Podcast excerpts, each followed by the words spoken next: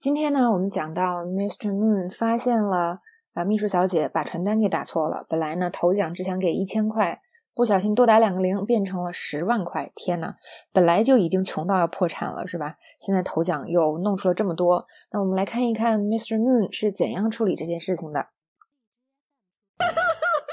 For the last time, Miss Crawley, I'm not going to fire you.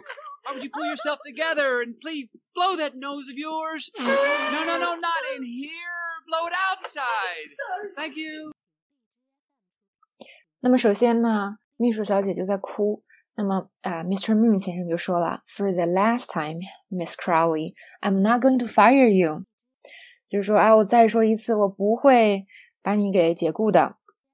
如果平时我们想说哦，最后说一次，大家会不会想一定要会用上我还有说呢？但其实呢，英文我们可以这样说：for the last time，就是我最后说一次哟。比如说有一个男生说哦，他好喜欢你，然后呢，你不喜欢他，那他纠缠不休，你就可以说最后说一次哦，你不是我的菜。For the last time, you're not my type。或者呢？啊，我们就可以直接说，最后说一次不行。尤其是有人老纠缠你，跟你啊说一件事的时候，你可以说 for the last time no。还有呢，我们也可以具体的说一下，说哦，最后说一次啊，这事儿我帮不上你。For the last time, I can't help you with that。那么这句话呢，我们后后边还可以接一些长一点的句子，比如说哦，最后说一次啊。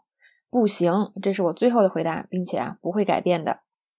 For the last time, no, that's my final answer, and I'm not changing it。